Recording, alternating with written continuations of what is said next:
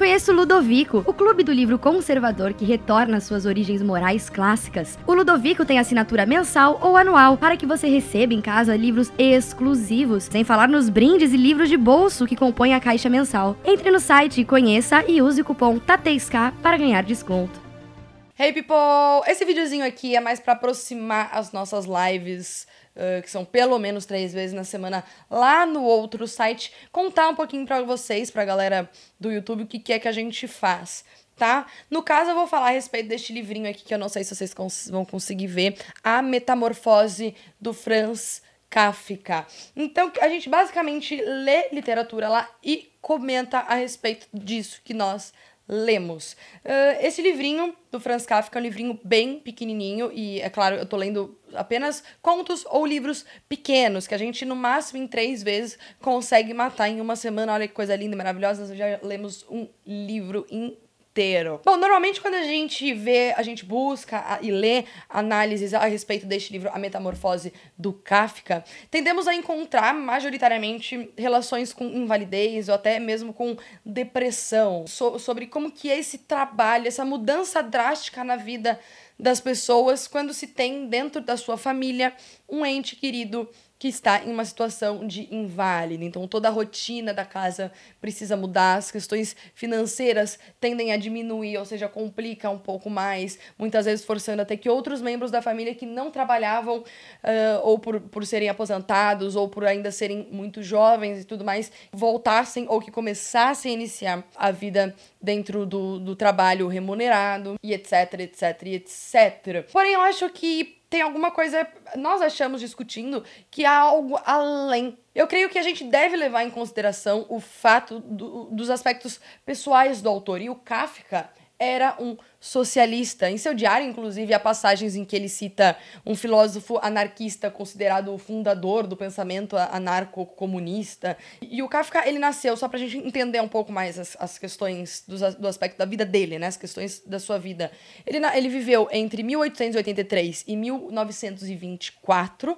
A novela Metamorfose foi escrita em 1912 e foi publicada apenas em 1915, ou seja, poucos anos ali pré-revolução russa, período em que as ideias socialistas de fato uh, estavam tomando grandes proporções políticas e intelectuais. Mas só para vocês entenderem, um, vou fazer um resumão aqui sobre esta pequena, porém grandiosa obra. E eu aviso que a partir de agora tem spoilers, então se você não leu e não gosta de spoilers, sugiro que pare o vídeo aqui, vai ler e depois você volte.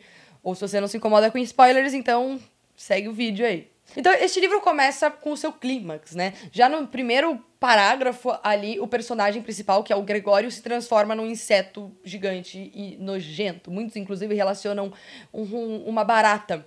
Mas fica a seu critério imaginar o inseto que seja mais repugnante para você, baseado nas características que o autor nos dá no livro. Inclusive, até por curiosidade, o próprio Kafka, na época em que foi publicar a primeira edição, pediu para a editora que não identificasse o inseto. Então, realmente, ele quer que fique ao gosto do leitor a imaginação desse inseto repugnante. O Gregório ele vem de uma família relativamente humilde, os pais são aposentados, ele tem uma irmã mais nova que ele demonstra, demonstra ter muito afeto. O trabalho do, do Gregório se resume em longas viagens para vender produtos.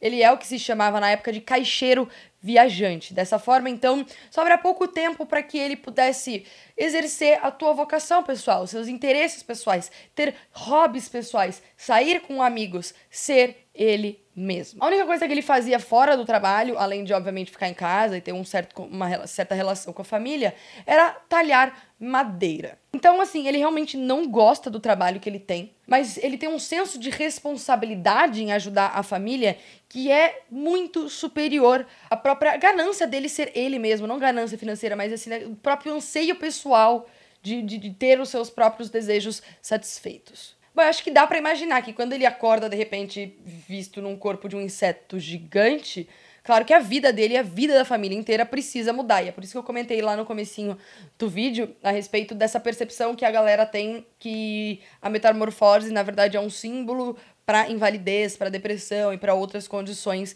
mas eu vou trazer aqui a, a, percepção que a gente teve lá no site Proibido a respeito deste livro que foge um pouco desse, dessa visão tradicional. Bom, enfim, obviamente que tudo tem que mudar. Os seus pais, que eram aposentados, precisam voltar a trabalhar. A sua irmã, que era ainda jovem, com 17 anos, precisa entrar no mercado de trabalho. Inclusive, ela venha a ter uma profissão parecida com o do próprio Gregório. Uma coisa bem interessante é que a irmã, que no início se demonstrava bastante atenciosa, e por mais que ele, ela não conseguisse lidar com essa situação, com, a, com essa aparência nojenta e repugnante do irmão, ela de alguma forma ali ajudava ele, né? Ela ia limpar o, o quarto dele, ela ia alimentá-lo, inclusive ela até pegou para si essa responsabilidade a tal nível que ele comenta que ela tem ciúme da possibilidade de outra pessoa fazer essas funções, mas pouco a pouco ela vai se cansando desse papel de cuidadora.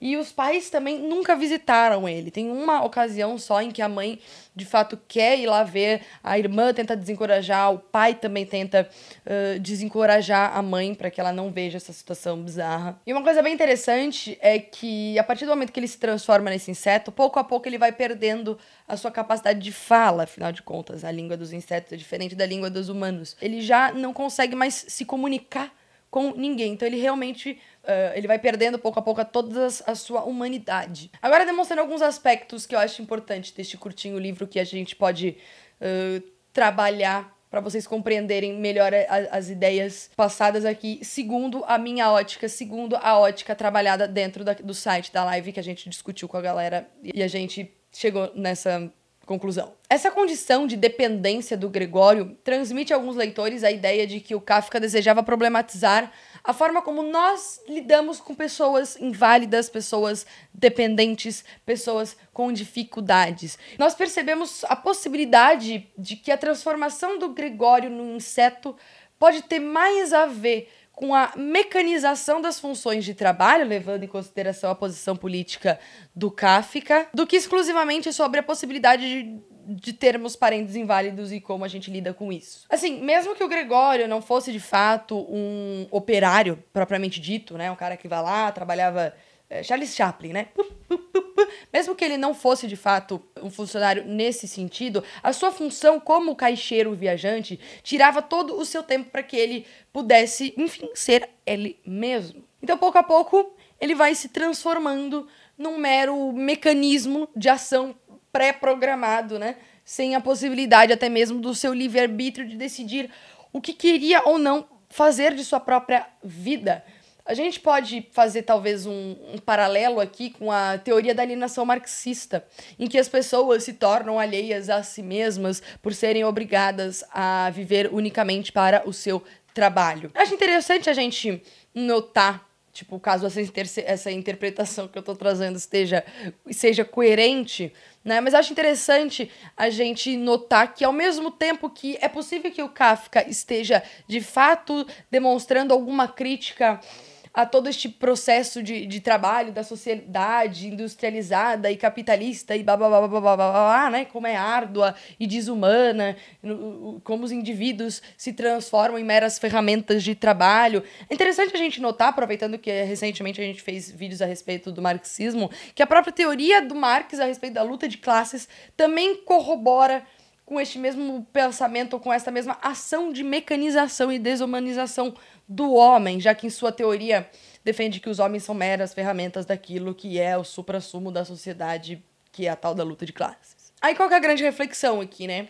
Se a alienação é a ação de afastar o homem de si mesmo e a imposição do homem para que ele viva somente para determinado fim que não foi ele que escolheu. Então, talvez possa ser uma crítica tanto à sociedade capitalista quanto à própria luta de classes, visto que havia certas tretas, certas rixas aí entre o pensamento marxista e o pensamento do Kafka, pelo menos o que eu consegui pesquisar. Né? Obviamente eu não entrei, não fiz uma pesquisa inteira de mestrado sobre o Kafka, mas o que eu consegui pescar, ele estava mais familiarizado com essa questão talvez um pouco anarquista, né, anarco-comunista e tudo mais. Então pode ser até uma crítica a ao próprio Marx. Olha que interessante. Outro aspecto bem legal que eu não encontrei nenhuma abordagem a respeito da, dos, dos artigos que eu li e dos vídeos que eu vi sobre este livro, há uma possível crítica também aos valores tradicionais vigentes dentro desse livro. Como sabemos, um dos grandes pilares, obviamente, de qualquer sociedade tradicional é a família. E no decorrer da leitura, como a gente, eu já comentei brevemente aqui, a gente percebe que por mais que o Gregório nutrisse imenso carinho pelos seus, o oposto não era tão recíproco assim. Inicialmente pelo pai, inclusive ele tinha problemas pessoais com o pai dele na vida real, então ele transmite essa informação do eu Kafka para esta obra e para outras obras dele também. Em seguida, pela própria irmã, que pouco a pouco ali deixa de cuidar dele, até que no finalzinho, spoiler total, no finalzinho aqui, ela já, depois de, um, de algo acontece, acontece uma treta lá, ela bate na mesa com o punho e fala que ela não aguenta mais, que na, na verdade é o Gregório que é o culpado por todos os problemas que a família está passando neste momento e o que o Gregório tem que ir embora que é melhor ele ir embora e ficar a memória do irmão do que eles ficarem com essa coisa repugnante dentro da casa deles. Inclusive, uma pessoa da live trouxe um comentário bem interessante que foi mais ou menos assim: ele disse. A, a única mensagem que eu consegui tirar deste livro é que a gente não. A gente realmente não pode contar com ninguém. Afinal, todo o esforço que o, Gregório tinha em manter a família era pouco considerado, até mesmo pela mãe. E quando a família se viu nesse mesmo nível de exaustão que o Gregório estava em relação ao trabalho dele e, e, e futuramente, né, a família em relação aos novos trabalhos que eles tiveram que se colocar para conseguir suprir as necessidades ah, de alimento e etc, etc da família, eles não conseguem perceber que essa situação ruim que eles estão, essa exaustão pelo excesso de trabalho, era a mesma situação em que o Gregório estava no momento ali em que ele se transforma neste inseto. Então você vê que falta algum sentimento ali de, de empatia relacionado ao, ao, ao estado de cansaço do, do, do, do, Gregório e tal. Então talvez isso possa ser olhado também como uma possível crítica aos valores tradicionais que muitas vezes são defendidos para inglês ver, né? E a gente acaba eventualmente não praticando isso em casa. Enfim, é mais ou menos essa a reflexão. Eu não sei se vocês vão gostar desse tipo de vídeo, porque a pegada do canal aqui é bem diferente, mas eu quero trazer um pouco de literatura também aqui pro canal, lá pro Instagram também, lá no Twitter é só treta, então no Twitter a gente não leva nada. uh, para ver se a gente a gente sai um pouco dessa bitolagem, né, toda de ficar só falando de, de política e a vida é um estresse, senão a gente vai acabar se metamorfosando por um inseto gigante de tanta irritação, tanto estresse, tanta exaustão, né? Sempre pela mesma coisa, mesma coisa, a gente tem que arrumar algum meio de, de, de fugir. Fugir no sentido produtivo da coisa, tá? Não fugir, tipo, covarde, não, mas de abrir os olhos para outras coisas diferentes também, enquanto a gente luta por essas causas todas, etc e tal. Mas ler literatura é um bom caminho. Este é um livro bem curtinho, ele deve ter, tipo, sei lá, 34 páginas, alguma coisa assim. Então é um excelente livro para quem não tem o hábito de leitura. Porém, é um livro um pouco difícil. Ele tem uma, uma narrativa indireta. Uh, não é um livro de fácil leitura, assim. Mas é um bom livro para você treinar a sua atenção na hora de ler. É um livro curto que você lê no máximo em três dias, né? Se você dividir um capítulo por dia. Vale muito a pena. Eu espero que você tenha gostado e até a próxima.